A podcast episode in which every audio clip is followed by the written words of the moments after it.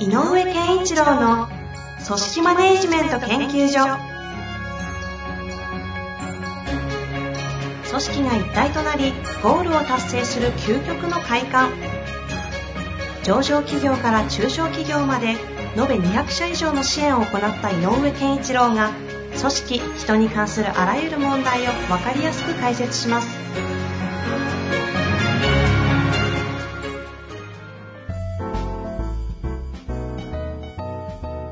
こんにちは、遠藤和樹です。井上健一郎の組織マネジメント研究所。井上先生、よろしくお願いします。よろしくお願いします。さあ、今週も行きたいと思いますが、今日はですね、えー経営者となっていますね、の方から、えーご質問いただいております。早速行きましょう。えー現状の仕事は十分こなしている、むしろ優秀。だが、その部下を次のステージで活躍できるように育てるためには、現状の考え方や思考のパラダイムを大きく変える、または必要に応じて自己否定してしなければならないような成長を求める場合、どのように育てていけばよいのでしょうか？具体的には部長職から執行役員、えー課長職から部長職くらいのシフトをさせなければなりません。よろしくお願いいたします。はい。人材育成ですね。うん、人材育成ですね。まあ、あのー課長から部長、部長から執行役員って、まあ、特に、まあ、そこから経営幹部の、うん、本当のボードメンバーみたいな流れがあるとしたら、うんうん。えーっと、その都度、やっぱりこう、なんていうのかな、見ている視座っていうのかな、視座は高まっていかなきゃいけない。で、えー、どういう単位で見てるかっていうと、えーっと、会長さんは自分の課が抱えて、えー自分の課が出さなきゃいけない成果とか、やり遂げなきゃいけない役割、機能を果たすみたいなことに、えーなんあの大注目してう動くわけだし、はいはいはい。部長さんになると、もうちょっと、えっ、と、時間的にも、えー今日、明日、今月ぐらいの単位よりは、今年とかぐらいの単位で、時間の流れも、えっ、と、ちょっと長期になってくるでしょうと。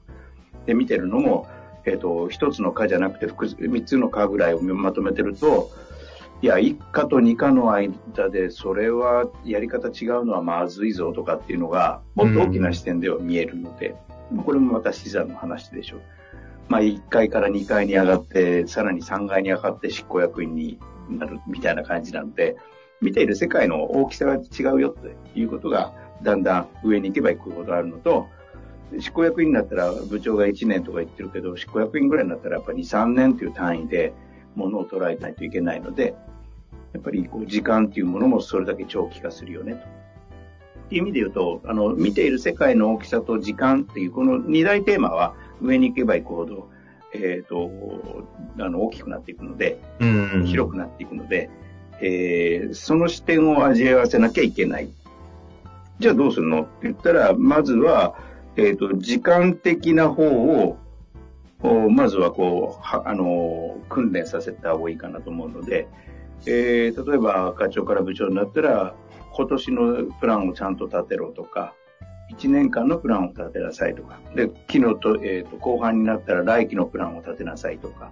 っていう、やっぱりこう、立案の部分で、長期の先、先の、えープランを立てさせるみたいなことを定期的にやらせるのはいいことだろうなと思うのね。はいはいはい。うん。で、その上で、いや、これじゃ足りないだろうっていうことが出てくるかもしれないので、そこを語り合うっていうのがすごく大事かなと。で、その時になぜ足りないと思うかっていうと、ちょっと見てる世界が、あの、近視眼的じゃないのみたいなね、狭いんじゃないのと。うん。いうことがわかるので、もっと広く、だって今、うちらの業界ってこんな動きになってるじゃないかっていうようなことをね、話しながらやると、あそう見なきゃいけないのが、でも今までこうやってたんですよって言ったら、いや、だからそこを肯定してたら生まれないだろう、新しいのがっていう、こういう会話になってくると思うのね。だから、やっぱり僕なんかは、あの、えっ、と、執行役員なんていうのは、例えば、えっ、と、単年度、本年度の事業計画なんていうのは立てるのは当たり前になってるだろうけど、それはもう部長にやらせるとかね。うん課長だってやらせてもいいぐらいなんだけど、うん。とにかくね、ちょっと下の人たちにその視点でものを、プランを立てさせるってことを、えーと、必ずやっていくような、ね、これはあの年年間のイベントごとでもとしてでもいいので、うん、そこからスタートさせるのは、えー、今言ったような役職として上に成長させるっていう意味ではあの的確かなとは思いますね。スタートとしてね。えっ、ー、と、手放させるってことですか？あ手放せるとあのやらせる。つまりこう、例えば課長は、えっ、ー、と、部の、えーえーと、部長から降りてきてた、あの、なんていうの？えっ、ー、と、今年度の計画に合わせて、えっ、ー、と、月度を進捗を追っかけてるみたいな仕事が中心だったとして、したら、もう次には、えっ、と、次に行かせるためには、部長職になるためには、という視点で、あじゃあ来年の事業計画、あの単年度でいいから事業計画を立ててくれと。いうふうに出させるっていう感じ。うんだからその少し時間のな先のことを、えー、プランさせるっていうことを具体的ななんていうのかな訓練場所にするって言ったらいいの？思考の訓練場所。で、そこから出てくるあの、すごく現場チックな人がいたら、うん、そこだけで語ってしまう可能性があるので、そこに違うんじゃないっていう、あの、対話が、議論があって、で、えっ、ー、と、決定させていくというのが、うん、そういう視点を、あの、視野を持たせるっていうのを視座、視点、うん、持たせるっていうのが最初かなと思ってる。あくまでもその時のポイントっていうのは、その見ている時間と、なんひひ広さですか？その、うん、うん、そこが概念的には見る、広げるポイントってことですか？ポイント。で、で、広いところから見たら、例えばだけど、例えばね、あの、まあ、東京エリアで言えば、えっ、ー、と、東京管轄の営業と、神奈川管轄の営業がいて、うんうん、地域差があるので、えっ、ー、と、東京の担当の課と、神奈川の担当の課では、なんか違う細かいことで違う方針があったりしちゃう。はいはいはい。これは、かから考えればしょうがないよねって。ただそれを部という単位で考えると、いや、それってその違いがど、例えば千葉でそれが発覚したら千葉も言ってくるぞみたいなね、ことが見えてると、いや、それは現場的にはわかるけど、それは今後の展開から言うとまずいので、部としてはそれは許せないよっていうのは今度部長の視点になるわけじゃない。うんうん、でじゃあ、えーと、そこが訓練させるために、えーと、ちょっと長期的なプランを立てさせたときに必ずそういうものがに触れないとできないからちょっと,、えーと、広い視野から考えなさいあっていう。これ例えばなんですけどベンチャーみたいな、うん、形での同じこの例えば執行役員のシフトみたいな状況の時って、大企業前提とすると、基本的にポストが上に上がっていくので、役割分担が移行していくっていう流れだと、今の話で言ったなるほどって思い、一方でなんですけど、はい、ベンチャーとかって、急成成長とともに伸びている時って、その、宿役員に上げなきゃいけないんだって言ってるけど、宿役員のひな形があるわけでも、ポジションがあるわけでもなく、もう新しいポストが出てくるみたいな状況下においてって、結構、やり方、やり方の話ではなくてもいいんですが、考え方も変わってくるのかなという気もしたりしてるんですけど、このあたりってどうなんですかね？その通りだよね。ただ、その、じゃあなぜ執行役員にしようかねって言った瞬間に、やっぱり経営者から見れば、今まで、あの、管轄してた範囲が広がっていくし、うんうん、その課題もでかくなっていくっていうことが見えてるから、いやいや、部長っていうことじゃなくて、もう執行役員っていうあのあのポストが必要になってくるよねって感覚があると思うのよ。なるほど、なるほど。そもそもね。そうですね。そうすると、うんうん、そうすると、要は一緒で、より広い世界が見えますか、より長期的な視点が持てますかっていうことが、あの、問われるので、これすごくあの抽象的な二大テーマに絞り込んじゃってるけど、でもこと細かく言えば、えーと、細かく言えば、えーと、ある事業の展展開についてすごく得意だった人を、いや、それも含めて、例えばだけど、なんだろうかな、えっ、ー、と、えっ、ー、と、ふ、ある袋、ある、あの、ジャケットみたいな、えー、事業のところですごい実行力もあり、展開力もあったから、よし、じゃあこれ、アパレル全体に広げていくので事業を、アパレル事業を引き受けるし、執行役員に抜擢しよう、みたいな。ね。で、誰もやったことないけどやろうってなった時、うんだって同じなのよね。要するにこう、ジャケットっていうところの、えっ、と、なんだろうか、得た経験でか、しか考えられないから、まずそこでいいんだけど、うん。うんで、も、えっ、と、もっと長期的にもっともっとじゃあ、パンツどうすんのとか、で、えっ、と、そういう全体のしところを考えたときには、どんなことが起こると思ってるの？いや、わかんないんですよね、じゃなくてっていうことなのよ。わかんなくていいから考えろなんですね。仮説を立てろ。うんうんうん。で、この訓練だと思うんね。あの、上に行くって、成長するって。だから、現場の若い子を育てる時にも同じで、経験、積んできたことでの経験から来る知恵とか、えー、技みたいなもので、次を考えざるを得ないんだけど、うんうんうん。想像できないものを与えるっていうの？でその経験がいあのい生きないようなあのテーマを与えると、そこでクロースして仮説を立て、プランを立ててやるから、その時にだんだんこう思考がね、訓練されていくと思うんだよね。その感じの今の事例みたいな件でいくと、上司の方も育てなきゃいけないというのは当然ですけど、あの、実業においては答え意外と持ってないじゃないですか。わか、自分も一緒にわからんっていう。うん。っていう中において、だからこの間からのそのワンオンワンが最近ちょっと崩壊して工程管理になっちゃってるとか、うんあの辺もいろいろ関連してくるんじゃないかなっていう気がしたんですけど、うんその答えなき中で仮説を立てるような、そして新しいところの新規事業に挑戦するようなポストを任せてシフトさせていくようなレベルでのパラダイム、思考のパラダイムって考え、書いてあるんですかね。考え方とかを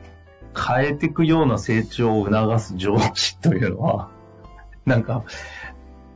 勇気いるよね。なんですか。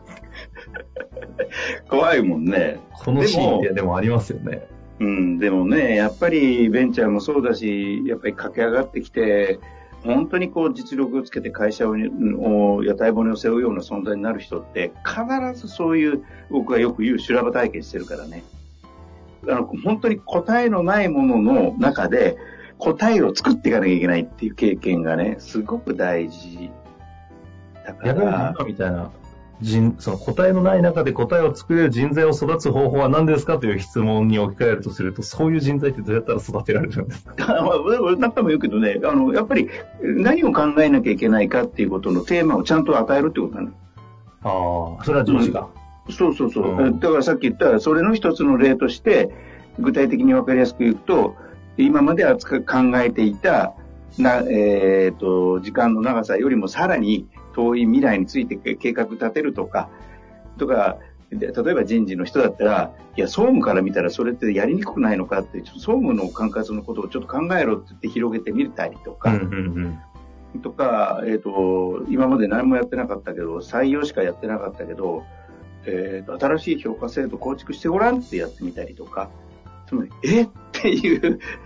経験してないぞ、わかんないっすよっていうところを、を、なんとかでも、自分がそれを考えなきゃいけないんだっていう負荷かな。これが大事なのかなと思う。なるほど。修羅場、負荷。うん。負荷なんだよ、やっぱね。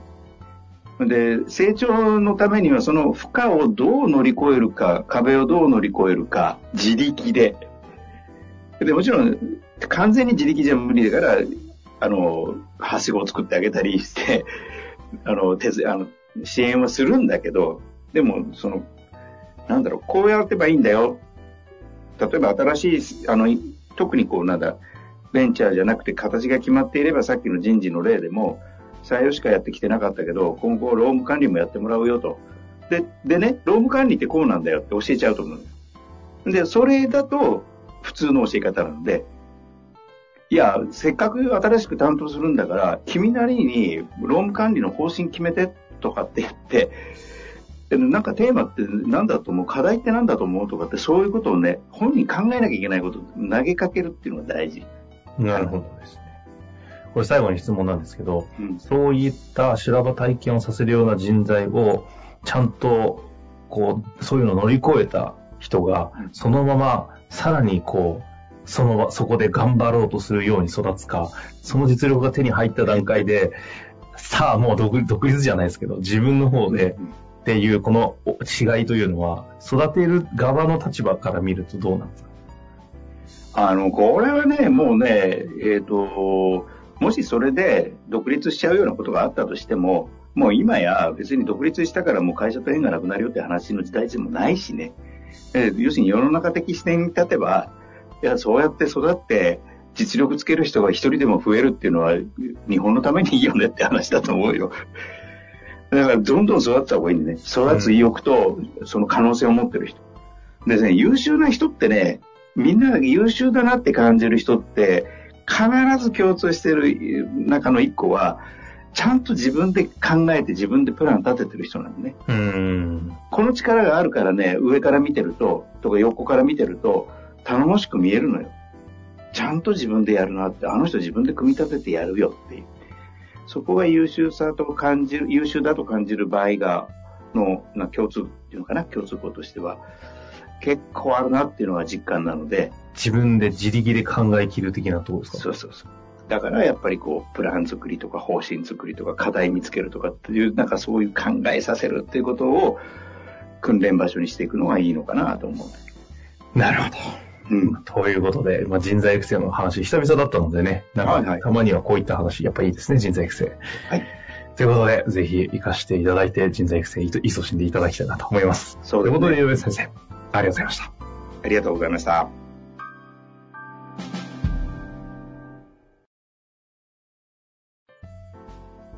本日の番組はいかがでしたか？